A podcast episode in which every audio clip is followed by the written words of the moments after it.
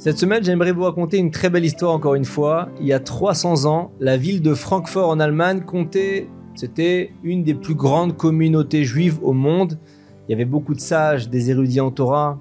Et à cette époque, le rabbin de la communauté, c'était le Rav Yeshaya Alevi Horowitz, le petit-fils du célèbre Shla Akadosh, celui qui est l'auteur d'une prière spéciale pour les enfants qu'on récite tous en général la veille du mois de Sivan, juste avant Shavuot. Et donc un jour, la grande communauté de Posen, à l'est du pays, propose au Rav Horowitz de diriger sa communauté. Le Rav est intéressé par l'offre, il finit par accepter.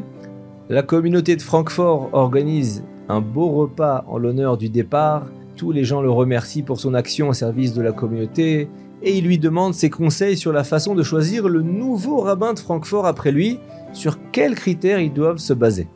Le grand Rav leur dit il faut que votre nouveau rabbin réponde d'une manière satisfaisante aux trois questions que je vais vous poser. Le Rav Horowitz énumère les questions qui vont permettre à la communauté de choisir le nouveau Rav et après une grande réunion, les notables de Francfort décident d'envoyer une, importante délégation d'érudits en Torah en Pologne dans la ville de Cracovie qui abrite elle aussi des géants en Torah. L'objectif de la délégation est simple, il faut trouver le nouveau rabbin de Francfort grâce aux questions de Rav Horowitz. Et le lendemain de leur arrivée, tous les érudits de Francfort assistent à une Brit Mila, ils participent au repas qui suit, et juste avant de réciter le Birkat Amazon, les bénédictions de grâce après le repas, le grand frère du bébé, qui n'est qu'un jeune adolescent, se lève pour faire un Dvar Torah. Son discours est époustouflant, il bouleverse la délégation de Francfort, les paroles de Torah du jeune ado contiennent des réponses brillantes aux trois questions que Rav Horowitz leur avait proposées. Tous les érudits de la délégation vont féliciter le jeune homme pour ce discours incroyable, mais celui-ci décline les encouragements et dit Je suis heureux que ce Dvar Torah ait plu à des grands érudits comme vous, mais en réalité, il vous faut féliciter celui qui m'a grandement aidé à le préparer. Et à ce moment-là, le jeune homme montre du doigt un Rav présent, Rabbi Yosef Shmuel Hirsch, il est assis dans un coin de la salle, il étudie la Torah tranquillement. Les juifs de Francfort vont à sa rencontre, mais ils n'osent pas le déranger vu la grande concentration du Rav dans son étude. Et après de longues minutes, le Rav étend sa main pour prendre un verre d'eau et il remarque la présence de la délégation de Rabbanim qui peut enfin lui adresser ses félicitations. Et il lui propose de devenir le rabbin de Francfort. Le Rav sourit et il dit Moi je suis enseignant à la yeshiva de Cracovie. Je prépare beaucoup mes cours, j'ai pas l'habitude de m'occuper de sujets communautaires. Mais les juifs de Francfort le rassurent et ils sont convaincus que le Rav Hirsch va accepter. Entre-temps, il y a quelques personnes de la délégation qui prennent des renseignements auprès de la communauté de Cracovie qui ne dit que du bien de lui.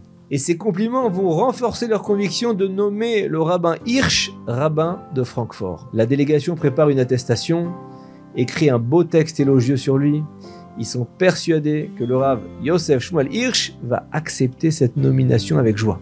Mais le lendemain soir, c'est la stupeur.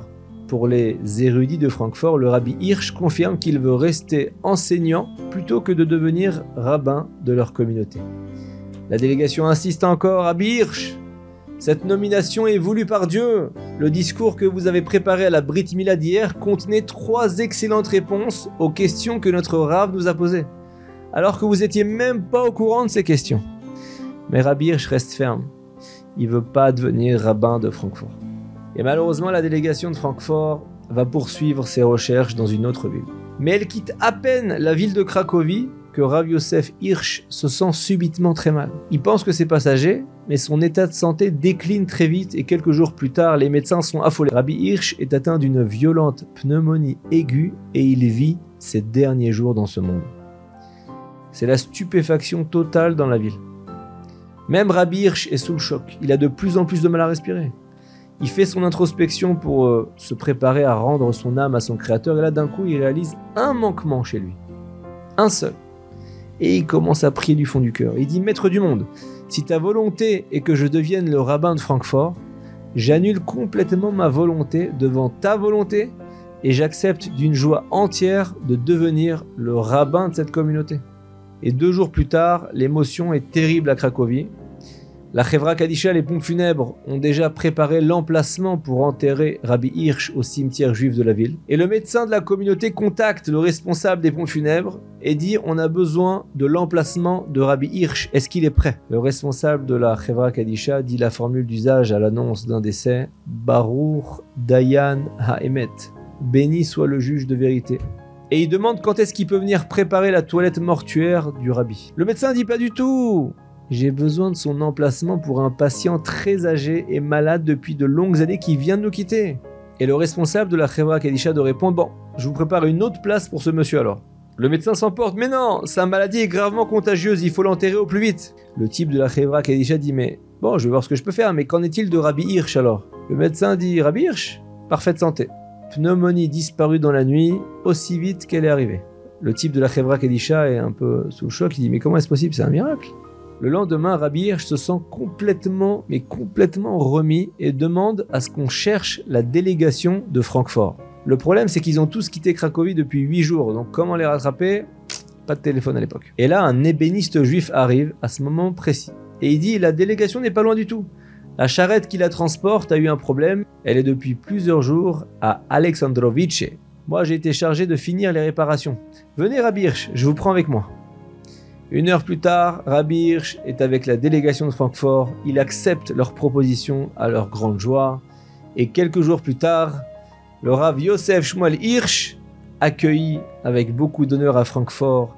Son nom n'est pas encore très célèbre et pourtant il est connu de chaque personne qui a étudié une fois dans sa vie le Talmud. Rav Hirsch est l'auteur du Masoret Hachas. C'est des petites remarques qui sont en haut de chaque Gemara où sont indiquées les références de chaque enseignement. Il a étudié le Talmud pendant 25 ans et il a eu l'occasion de le réviser 42 fois. Et finalement, après avoir été pendant de nombreuses années le Rav à Francfort, Rav Hirsch a quitté ce monde. Mais ses lèvres continuent de remuer dans sa tombe puisque dans chaque génération, les références qu'il a écrites sont utilisées par des milliers d'étudiants en Torah. Cette histoire est impressionnante par la façon dont Hachem, Dieu, a manifestement orchestré les événements.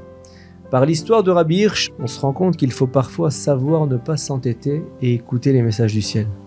Quand on est témoin de circonstances spectaculaires, par exemple quand on recherche un chidour, une âme sœur, du travail, ou pour toute autre raison, il faut savoir saisir l'opportunité que Dieu nous offre pour grandir et poursuivre notre évolution dans ce monde.